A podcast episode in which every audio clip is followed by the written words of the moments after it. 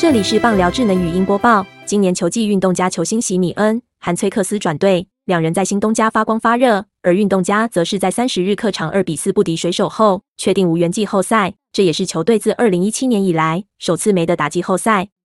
攸关季后赛生机的关键战役，运动家打线遭受压制，投手群也没能有效封锁水手，最终以两分之差落败。加上红袜队以六比零击败精英，让运动家正式遭到淘汰。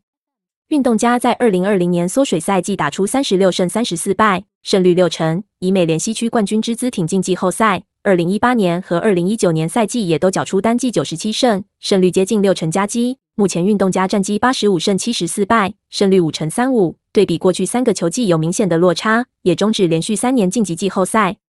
前运动家游击炮席米恩今年加盟蓝鸟队。打击火力更上一层楼，初赛一百五十八场打击三围点二六七点三三八点五四三，挥出生涯最多的四十四轰，缔造了大联盟二垒手最多轰纪录，全力帮助蓝鸟争取美联外卡席位。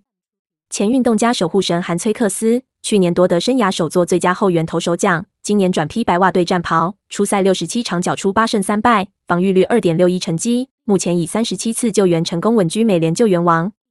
运动家淘汰后。美联西区冠军宝座之争在太空人与水手队之间展开。目前太空人与水手分别剩下四场和三场比赛，太空人以三点五场胜差领先水手。本档新闻由 ET Today 新闻云提供，记者陆浩为综合编辑，微软智能语音播报，慢投录制完成。